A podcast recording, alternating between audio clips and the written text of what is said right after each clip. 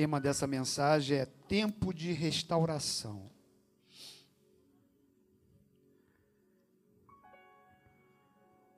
Aleluia.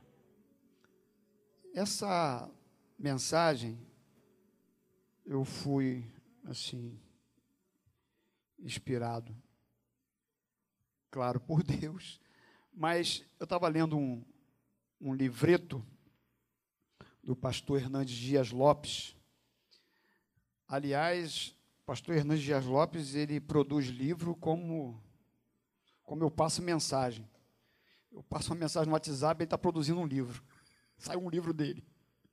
É impressionante, né? Mas eu acho que ele, tudo que ele fala tem alguém né, anotando e já vai produzindo, compilando, porque a velocidade em que ele lança os livros é impressionante. E me abençoa muito. Eu tenho uns livretozinhos dele, pequenininho. E eu li um que falava sobre esse assunto e tem algumas coisas que a gente leu e, e abençoou muito o nosso coração. E a gente também quer falar algumas coisas né, sobre esse texto aqui, sobre esse salmo que você achou aí, né? O 126 são apenas seis versículos e que diz assim: Quando o Senhor restaurou a sorte de Sião, ficamos como quem sonha. Então a nossa boca se encheu de riso e a nossa língua de júbilo. Então entre as nações se dizia: Grandes coisas o Senhor tem feito por eles. Com efeito, grandes coisas fez o Senhor por nós. Por isso estamos alegres. Restaura, Senhor, a nossa sorte como as torrentes no Negueb. Os que com lágrimas semeiam, com júbilo ceifarão. Quem sai andando e chorando enquanto semeia, voltará com júbilo, trazendo os seus feixes. Senhor, que texto abençoador, a tua palavra é linda, ela é maravilhosa, e o que nós pedimos nessa noite é que ela produza frutos em nosso coração, a 30, a 60 e a 100 por um. Ser conosco, tenha misericórdia de nós, Senhor. Nos ajuda nesse momento e que o teu nome seja glorificado. Amém. Todos nós precisamos de restauração. Na família, na igreja, no ministério e etc. E o Salmo 126 nos mostra em três fases distintas da história de Israel como Deus nos conduz para a restauração. Os versículos de 1 a 3 nós podemos perceber que todos os verbos estão no passado e trazem uma história de salvação para contar um passado de glória. Olha só, tua Bíblia está aberta. Diz assim: quando o Senhor restaurou, passado, a sorte de Sião ficamos. Passado. Como quem sonha. Então a nossa boca se encheu de riso e a nossa língua de júbilo. Então, entre as nações se dizia: grandes coisas o Senhor tem feito por eles. Com efeito, grandes coisas fez o Senhor por nós. Por isso estamos alegres. Então a gente percebe que todos os verbos aqui estão no passado. O versículo 4 está no presente, do indicativo. Restaura. Apresentando então um algo atual a ser enfrentado em meio a um presente de crises. E no versículo 5 e no versículo 6, os verbos estão no futuro, apontando para um investimento, para uma promessa a ser experimentados, como dizendo assim, ó, os que com lágrimas semeiam, com júbilo ceifarão. Futuro.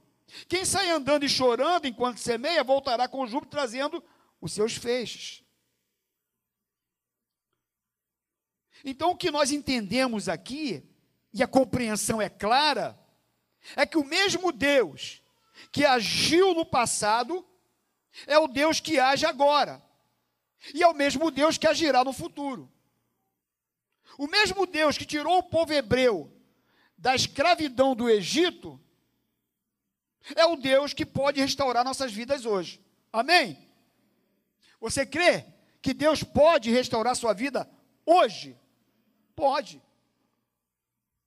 E aí então, a primeira coisa é que as maravilhas que Deus fez ontem devem nos inspirar a buscar a Deus hoje com mais vou. Claro que nós temos uma história, já tivemos muitas experiências com Deus, mas não podemos nos reunir só para contar bênçãos do passado. Não é verdade? Pois não moramos no passado e nem nos alimentamos de saudades. Não podemos ficar lembrando somente dos milagres e intervenções de Deus na história, mas precisamos da intervenção de Deus hoje. E no versículo 1, entendemos que a intervenção de Deus é maior do que a nossa expectativa, porque diz assim: quando o Senhor restaurou a sua Sião, ficamos como quem sonha. Olha como que o povo judeu ficou quando eles foram restaurados. Diz ali que eles ficaram como quem sonha. E é justamente isso. Deus normalmente ele faz além das nossas expectativas. Ele sempre nos surpreende, não é verdade? Quantas vezes você já foi surpreendido por Deus? Quantas vezes ele já te surpreendeu? Efésios 3:20 diz assim: Deus é poderoso para fazer infinitamente mais do que pedimos ou pensamos. E o povo de Israel, depois de ser levados cativos para a Babilônia, o povo de Israel tinha perdido tudo: a liberdade, a pátria, o templo, os sacerdotes, o culto, os sacrifícios. Eles perderam tudo e foram levados cativos para a Babilônia, tirados da sua terra natal levados como escravo. Imagina como estava o coração daquele povo. Agora é impressionante que os que ficaram na cidade de Jerusalém, eles morriam de fome. E o profeta Jeremias chega a dizer que pior foi a situação dos que morreram de fome do que os que morreram à espada. Lamentações 4:9. Eu deixei marcado aqui que diz assim, ó, Lamentações 4, 9. Mais felizes foram as vítimas da espada do que as vítimas da fome, porque estas se definham atingidas mortalmente pela falta do produto dos campos. Parece até alguma coisa assim, né, que a gente já escutou na atualidade, né? Por quê? Os que morreram, a espada está dizendo aqui, que de repente foram mais felizes do que os que ficaram. Os que ficaram na cidade morreram de fome. E aqueles que foram levados para a Babilônia pelo rei Nabucodonosor ficaram longe da família, longe de Jerusalém, longe do templo. E aquele povo, ao chegar no cativeiro, eles entram em profundo desespero e se tornaram escravos, dominados, espoliados, oprimidos. Enfrentaram uma crise de apatia coletiva. Achavam que não tinha mais jeito.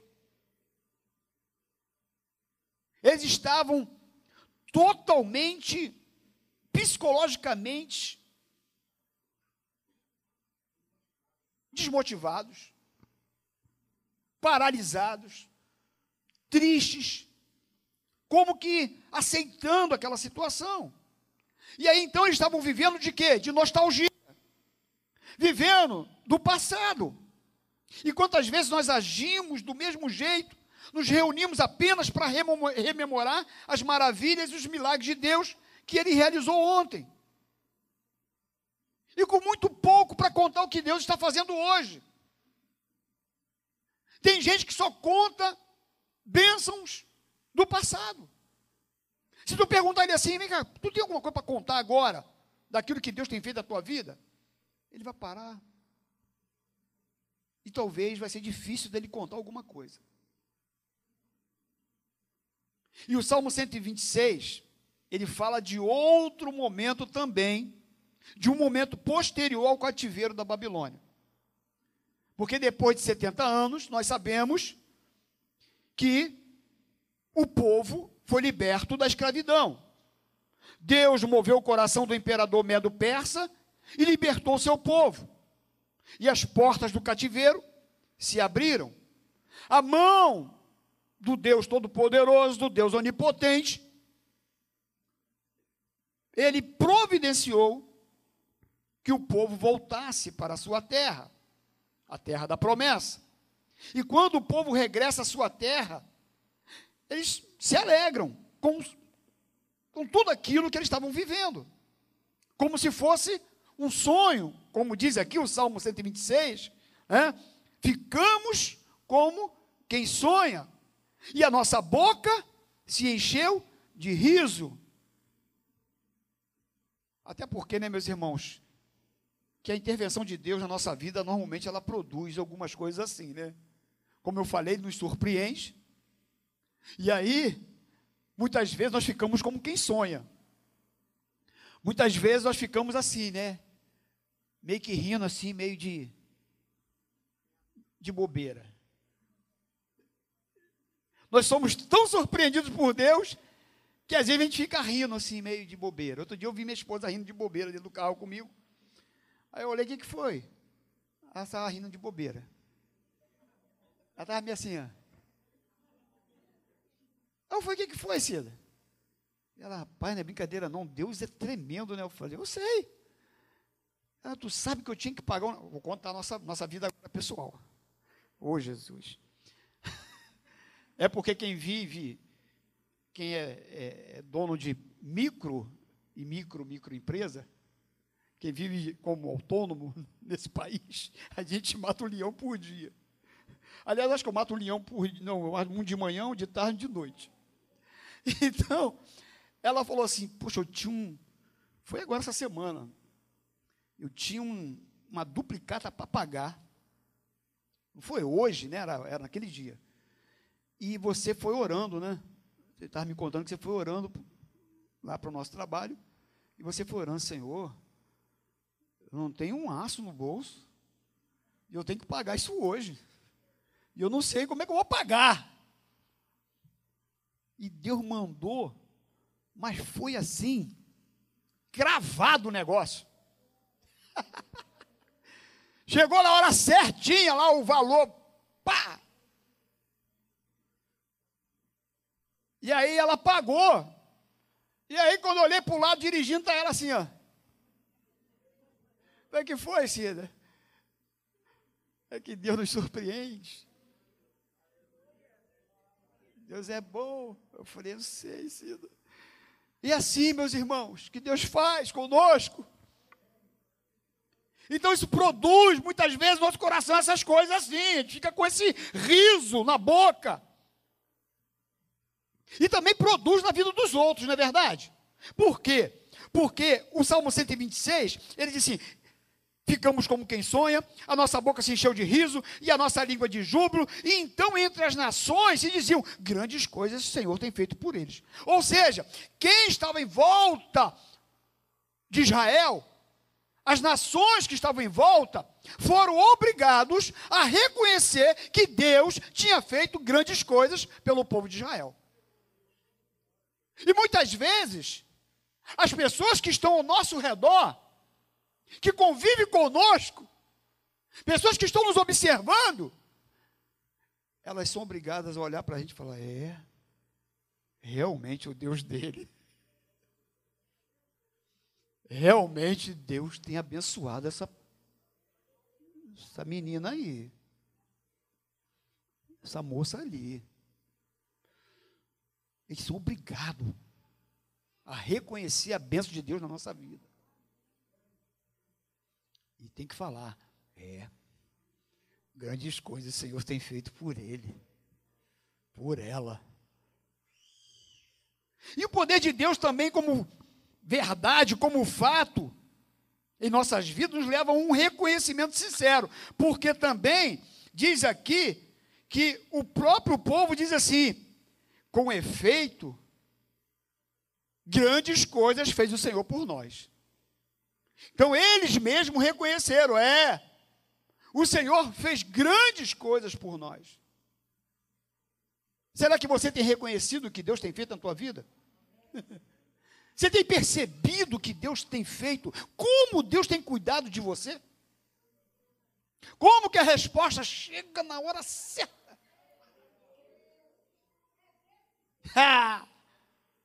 Como que a providência vem?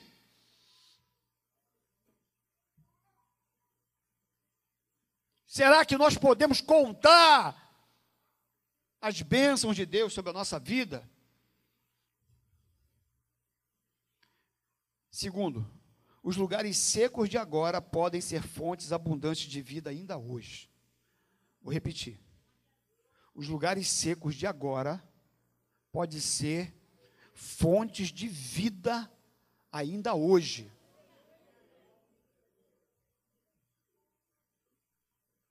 No versículo 4, olha só, olha que coisa interessante, porque do 1 ao 3, eles estão falando do passado. O que Deus fez no passado na vida deles. Que Deus tirou eles do cativeiro e eles ficaram como quem sonha, e a boca ficou cheia de riso. Foi o que Deus fez. Só que no versículo 4, o verbo está no presente. E ele diz assim: restaura, Senhor, a nossa sorte como as torrentes do Negueb. O que, ele está dizendo? Eu preciso é hoje de restauração. O Senhor fez no passado, foi grandes coisas, nos livrou do cativeiro, nos trouxe de volta para a nossa terra, mas hoje nós também estamos precisando de uma providência. Restaura, é no presente. Restaura, Senhor, a nossa sorte como as torrentes do Negueb. E eles reconhecem que uma vez Deus restaurou a sorte deles. Porém, olham para o presente e deparam com um deserto, um terreno seco. Quantos de nós já tivemos uma vida com Deus muito mais abundante do que estamos vivendo agora? Quantos foram homens e mulheres fervorosos? Gente que andou com Deus, gente cheia do Espírito Santo de Deus, gente apaixonada por evangelização, gente comprometida com o reino de Deus. E por conta disso também cria muito mais em Deus. Mas o tempo foi passando, o tempo foi passando. E ao olhar para a vida presente, nós a encontramos seca, como um deserto. Talvez haja pessoas assim nessa noite aqui nesse lugar. Talvez você já teve experiências no passado tremendas com Deus. Talvez você tenha testemunhos aqui impressionantes do que Deus já fez na tua vida. Mas talvez também hoje você chegou aqui precisando de uma restauração na tua vida. Talvez você precise inundar esse seu coração nessa noite que está um pouco seca, como terra seca. E talvez não seja somente na sua vida com Deus, mas talvez a terra seca está lá na tua casa, no teu casamento, na tua vida financeira, nas suas emoções. E você precisa sim de uma restauração hoje, e você se encontra como aquele povo que diz assim no presente: Senhor, restaura hoje, Senhor. Restaura a minha sorte como as torrentes do Negueb. Salmo 143, versículos 5 a 7, Davi diz assim: Lembro-me dos dias de outrora, pensa em todos os teus feitos e medido nas obras das suas mãos. A minha alma anseia por ti como terra sedenta. Senhor, responde-me depressa. O meu espírito desfalece. Não me escondas a tua face, para que eu não me torne como os que baixam a cova. Olha aqui essa canção de Davi como oração, dizendo: Senhor, eu estou me lembrando dos dias antigos, dos seus feitos, daquilo que o Senhor já fez na minha vida. Mas hoje a minha alma, ela anseia por ti, a minha alma está como terra sedenta. Quem falou isso aqui foi o rei Davi, foi o homem segundo o coração de Deus. E por que não você, eu, possamos estar aqui nesta noite precisando de uma restauração? Precisando de um refrigério da parte de Deus. E ele diz: Olha, o meu espírito desfalece, não me escondas a tua face, porque eu estou me sentindo como alguém que está descendo a sepultura.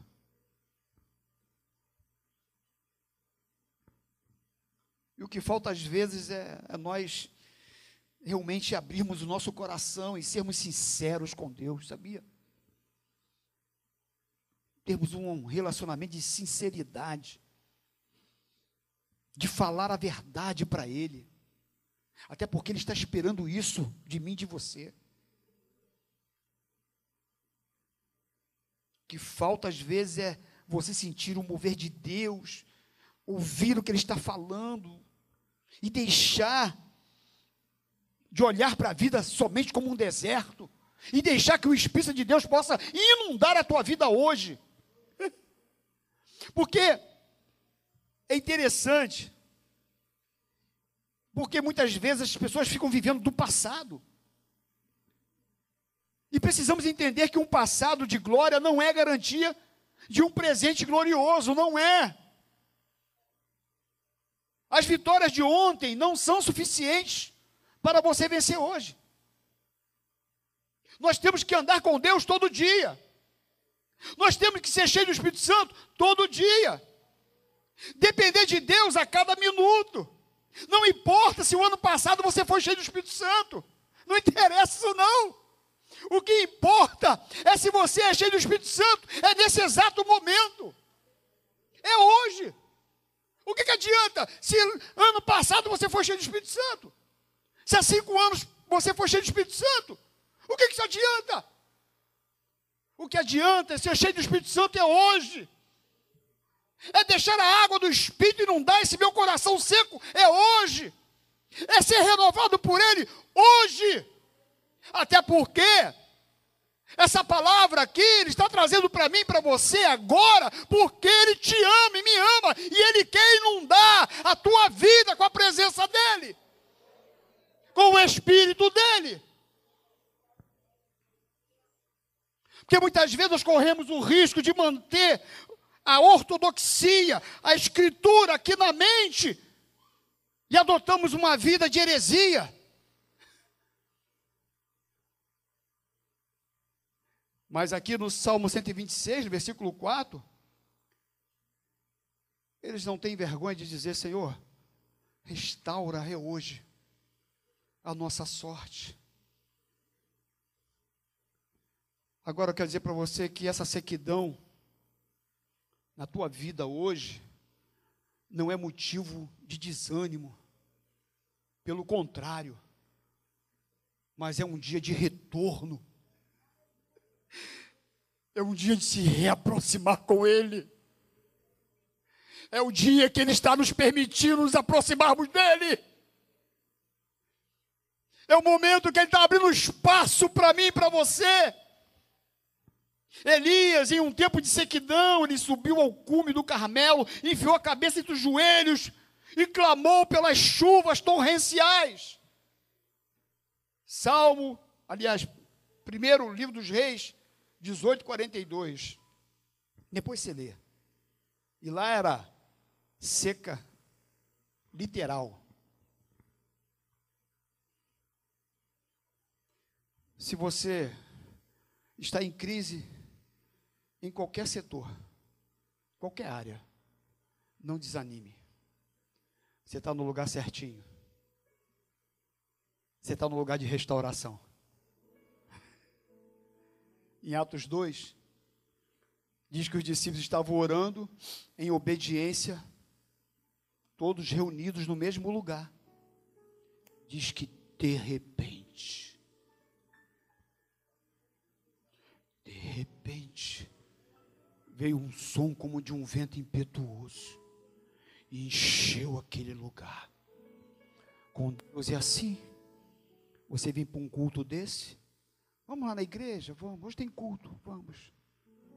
E como o pastor Carlos diz, aí vem o Espírito Santo de Deus e te pega. Aí ele vem, no de repente, e ele trata direto com você.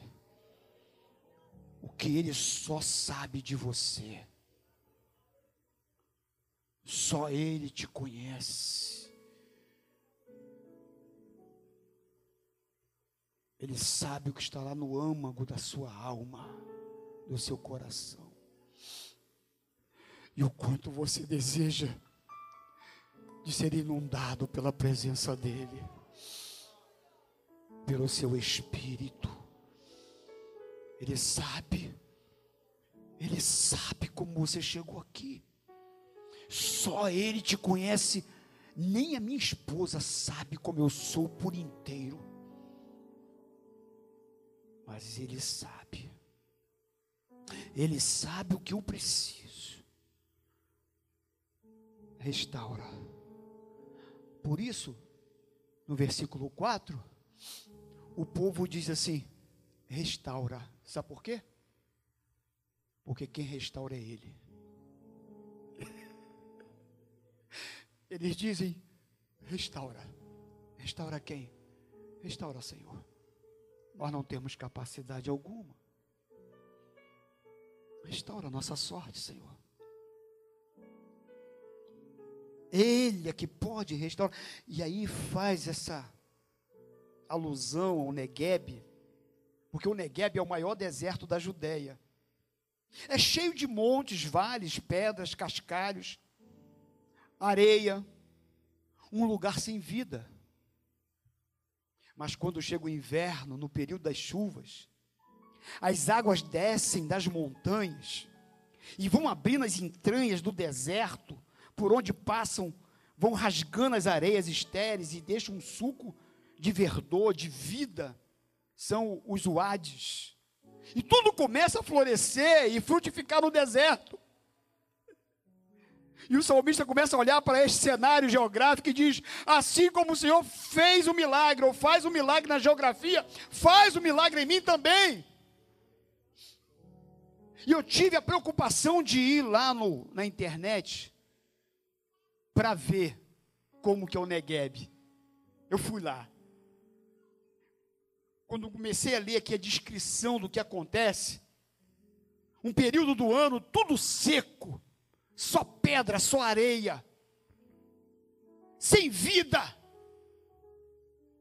E aí, quando chega o inverno, vai lá para você ver como é que é lindo. As águas começam a descer pelas montanhas, começam a rasgar aquela terra seca, vai abrindo espaço. E aí, à medida que a água vai inundando aquele terreno, as flores começam a brotar, o verde surge, a vida chega. Por isso que está ali, restaura, Senhor, como as torrentes do Negev. E nessa noite, o Espírito Santo, a água de Deus, está descendo pela montanha desse lugar, e Ele quer rasgar esse lugar seco no teu coração, inundar a tua alma, enchê-lo da presença dEle, e fazer frutificar, florescer. Aplauda bem forte ao Senhor.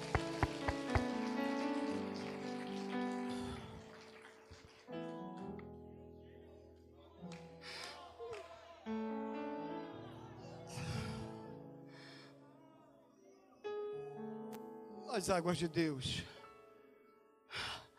as águas do Espírito está descendo a montanha. Abre espaço. Abre espaço. Sua vida pode estar um deserto, mas Deus tem poder para transformar, frutificar e fazer florescer esse deserto para a glória do seu nome. E onde tem água tem vida. Sua vida está seca, o Espírito Santo é esta chuva torrencial, vem descendo pelas montanhas para transformar terra seca em jardim e pomar. Terceira coisa, é que a semeadura com lágrimas é o que antecede uma colheita abundante. No versículos 5 e 6, diz assim: Os que com lágrimas semeiam, com júbilo ceifarão. Quem sai andando e chorando enquanto semeia, voltará com júbilo trazendo os seus feixes, os seus frutos. E isso mostra que a semeadura é dinâmica. Não adianta ficar parado. É preciso sair. É preciso andar. E é preciso chorar. O semeador, ele age com as mãos, ou seja, há trabalho.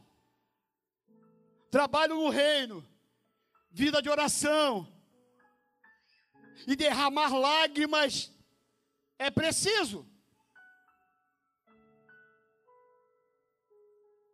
Eu li uma história interessante. William Buff recebeu uma carta de seus missionários pedindo ajuda. E a carta dizia assim: O campo aqui não prospera. Já tentamos todos os métodos. O povo está endurecido. Queremos voltar à base missionária. Por aqui o evangelho não vai prosperar. E Buff mandou uma cartinha para eles respondendo: Se vocês já tentaram todos os métodos, experimentem chorar agora. Depois que os missionários seguiram o conselho, Deus visitou aquele campo com graça e poder e vidas começaram a se render a Jesus. A colheita é certa. Há uma dinâmica nisso. Quem sai andando e chorando, semeando, andando e chorando, andando e chorando. O que isso quer dizer? Se levanta. Tá difícil. Ande. Semeie. Semeie. É andando. Tem lágrima? Ande. Tem choro? Semeie. É dinâmica. Tem vida. Faça o que Deus já mandou você fazer tem esforço, tem oração, tem Bíblia, tem serviço. Quem sai andando e chorando enquanto semeia, voltará com júbilo, com alegria, trazendo seus frutos. É palavra de Deus. Os que com lágrimas semeiam, com júbilo ceifarão. Quem sai andando e chorando enquanto semeia, voltará com alegria, trazendo os seus frutos. Essa é a dinâmica de Deus. E eu tenho certeza absoluta que nessa noite está acontecendo algo extraordinário nesse lugar. Tem vidas aqui sendo restauradas pelo poder de Deus nessa noite pelo poder da Sua palavra nesse lugar. Tem pessoas sendo restauradas. Tem pessoas sendo restauradas a água de Deus está jorrando nesse lugar. As águas estão descendo as montanhas.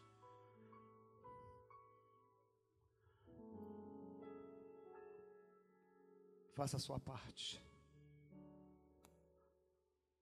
Semeia, ande, se for necessário, chore. E você vai contar muita coisa boa. Você vai trazer os seus frutos. Você vai trazer as suas bênçãos. E você vai poder glorificar a Jesus. E assim como no passado, você vai ficar como quem sonha, e a sua boca se encherá de riso. Porque o Deus que age no passado é o Deus que restaura hoje, e é o Deus que traz os seus frutos amanhã.